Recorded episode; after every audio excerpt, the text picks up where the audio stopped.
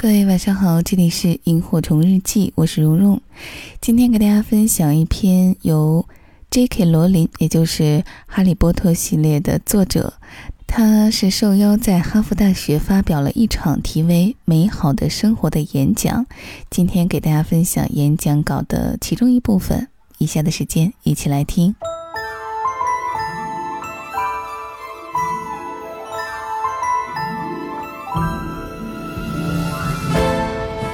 我想说的第一句话是：谢谢你们，不仅是因为哈佛大学给了我这份殊荣，还因为一想到要在这里做毕业致辞，让我数周来一直担忧紧张，以至于体重都轻了一些。这真是一个双赢的局面。我现在要做的就是深呼吸，偷瞄几眼红色的旗帜，假装我正身处世界上最大规模的格兰芬多学院的聚会上。毕业致辞是一份巨大的责任，或者说我是这么认为的。直到我的思绪回到自己的毕业典礼，那天的致辞嘉宾是英国著名哲学家玛丽·沃诺克女男爵。回忆她的演讲，对我写今天的发言稿帮助很大，因为我发现自己一个字也想不起来她到底讲了些什么。这一发现令我如释重负，让我不再担心无意中会对你们施加的影响。使你们放弃在商业、法律和政治领域的大好前程，而去当一名快乐的巫师。你们看，如果多年以后你们都还记得这个快乐巫师的笑话，那就说明我的演讲比玛丽·沃诺克女男爵成功。确定可以实现的目标，这是自我完善的第一步。事实上。我耗费心力、绞尽脑汁地思考今天该对你们说些什么。我问自己，有哪些事情是我希望当年毕业时就该知道的？还有哪些重要的事情是我从毕业那天到现在的二十一年间学到的？我找到了两个答案。在今天这样一个美好的日子里，当我们聚在一起庆祝你们的学术成就时，我决定跟你们谈一谈。失败的益处。另外，正因为你们站在所谓的真实人生的门槛上，我想要赞颂想象力的至关重要性。这两个话题似乎是异想天开，或是自相矛盾的，但请耐心听我说。对于四十二岁的我来说，回顾毕业典礼上二十一岁的自己，并不是那么愉快的。二十一年是我人生的一半儿。而半生前的我正艰难地在自己的理想和家人的期待之间谋求平衡。当时的我深信，我唯一想做的就是写小说，永远都是。而我的父母，他们都出身贫寒，都没有上过大学，在他们看来，我过度活跃的想象力不过是种可笑的个人怪癖，靠它是永远没法支付按揭贷款或是老有所依的。好吧，我知道如今看来这件事儿有多讽刺，所以父母希望我能够去拿一个有职业前景的学位，而我想学英国文学，于是我们各让一步，达成了妥协。我去学当代语言，后来看来，妥协的结果让每个人都不满意。还没等父母的车拐过马路尽头的街角，我就扔掉德语，一头扎进了古典文学的长廊。我记得自己并没有告诉父母我在学习古典文学，他们可能是在我毕业那天才知道的。我想，在这个星球上的所有学科之中，他们大概找不出比希腊神话对于获得豪华卫生间的钥匙来说更没用的科目了。哦，插一句，我想阐明一点，那就是我并不是因为父母的观念而心怀怨气。终有一天，你会停止责怪父母当年错误的指引。当你长到能够取得驾照、自己掌握方向盘的年龄，就应该自己负起责任了。此外，我的父母希望我不再经历贫穷，我不能因为这样的心愿去怪他们。他们吃过穷日子的苦，我也穷过很长一段时间。我非常同意他们的看法，那就是贫穷绝不是什么让人高贵的经历。贫穷带来忧虑、压力，有的时候还有抑郁。贫穷意味着无数次琐碎的窘迫和艰难。靠自身的奋斗摆脱贫穷是值得骄傲的，但只有愚蠢的人才会赋予贫穷浪漫的诗意。不过，在你们这个年龄的时候，我最怕的不是贫穷，而是失败。在你们这个年龄的时候，虽然我在大学里缺乏明确的动力，花了太多的时间在咖啡厅里写故事，太少的时间去听课，但我对于怎么应付考试还是有窍门的。毕竟多年来，这是衡量我和我的同龄人成功与否的标准。我不会笨到因为你们年轻有才华、受过良好的教育，就会认为你们从来不知愁的滋味。天赋和智慧永远不能保护一个人免于命运任性的摆布，而我也没有一秒钟认为在座的各位生活会是一帆风顺、无忧无虑的。然而，毕业于哈佛大学这个事实就暗示了你们对于失败并不是很熟悉。这一路驱使你们的对失败的恐惧，或许跟对成功的渴望一样多，甚至你们眼中的失败可能跟普通人眼中的成功相差不远。毕竟你们已经飞了那么高。最终，我们都会建立自己对于失败的定义。但如果你愿意，这个世界早已迫不及待地向你提供一套标准。所以，我想，或许我可以说，按照任何传统标准。毕业仅仅七年的我，那是史诗级的失败了。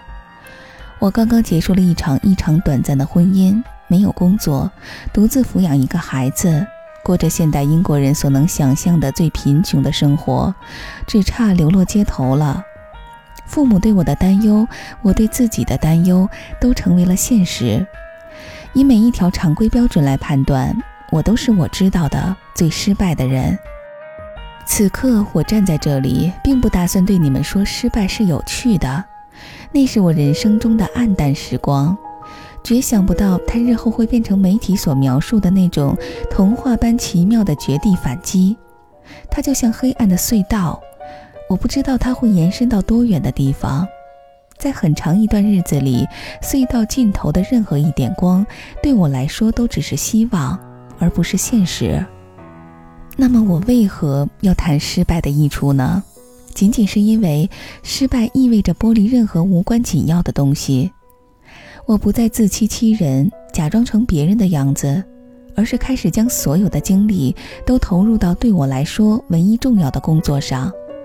若是我之前做成了别的事情，我或许永远都不会下决心在我真正有归属感的领域努力取得成功。我感觉自己获得了自由。因为最害怕的事情都已经成真，而我还活着。我不仅活着，还拥有一个可爱的女儿、一台老打字机和一个大构思。就这样，人生的谷底变成了坚实的根基。我在上面重建生活。你们也许永远不会像我一样输得那么惨，但生活中失败总是难免。没有人可以在任何事情上都不失败，除非他活得战战兢兢、谨小慎微。但那样并不叫真正的活着。换个说法就是，人无论如何都将面对失败。失败给了我内在的安全感，这种安全感是任何考试合格都带不来的。失败教我认识自己，这种认识是通过其他方式无法获得的。我发现我比自己想象中更意志坚强、克己自律，还发现我有那么好的朋友，他们的价值完全胜过宝石。意识到自己经历挫折之后更明智、更强大，就意味着你从此以后拥有了克服困难的能力。若非经过逆境的考验，你不会真正认识到自我，或者亲情、友情、爱情的强韧。这样的认识是真正的财富，因为他们得来不易，也比我获得的任何学历证书都更有价值。所以，如果有时间转换器，我会告诉二十一岁的自己：只有明白人生不是一张知识清单或事业成就清单，人才能够幸福。你们的学位履历并不是你们的人生，尽管你们以后会碰到很多将二者混淆的人。他们和我同龄，甚至比我年长。生活是艰难的、复杂的，而且不受任何人完全掌控。谦卑地承认这一点，我们才能笑对世事无常。你们或许会认为，我选择今天演讲的第二个主题——想象力的重要性，是因为它在我重建生活的过程中扮演了重要的角色。但事实并非完全如此。尽管我个人会不遗余力地捍卫睡前故事的价值，但我已经学会珍视更广义层面上的想象力。想象力不仅是人类特有的能够预见本不存在之物的能力。因此，是一切发明和创新的源头。想象力也可能是最具转换力和启发性的能力，可以让我们对并未亲身体验过的他人的经历感同身受。好的，由于时长的关系，我们今天的演讲稿就先分享到这里。如果感兴趣的朋友们，也可以去搜索一下 J.K. 罗琳的这篇演讲，来完整的看一下。好长时间没有跟大家说晚安了，所以祝你晚安，好梦。谁不曾等过一只猫头鹰？欣赏好看的花题字，写下姓名。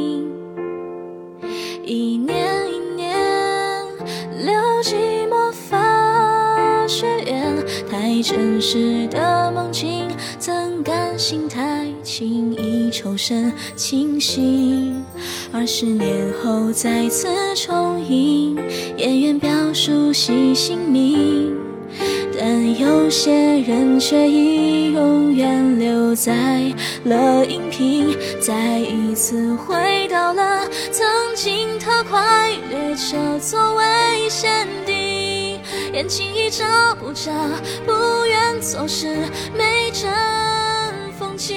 我们自世界不同角落，我们未与彼此相遇过，可在某一个时刻为共同的故事演化温柔。我们相信勇气和执着，时间会留下成长与收获。那些冒险和机曾一同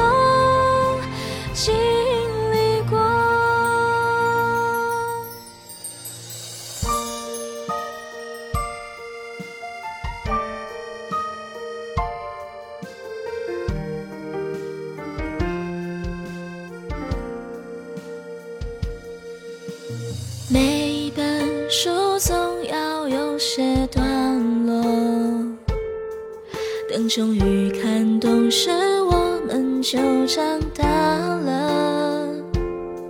想提起笔，试图改写结局，在平行时空能否弥补本该享受的错过？他用尽了一生爱她。他与他望与高塔，他说在镜子里看到一双洋娃娃。他刚刚重新认识他，他在帷幕之后倒下。他再也没能和他度过下一个暑假。我们自世界不同角落，我们未与彼此相遇过，可在某一个时刻，为。共同的故事演，们相信勇气和执着，时间会留下成长与收获。那些冒险和奇遇，我们曾一同经历过。谁说魔幻世界没魔法？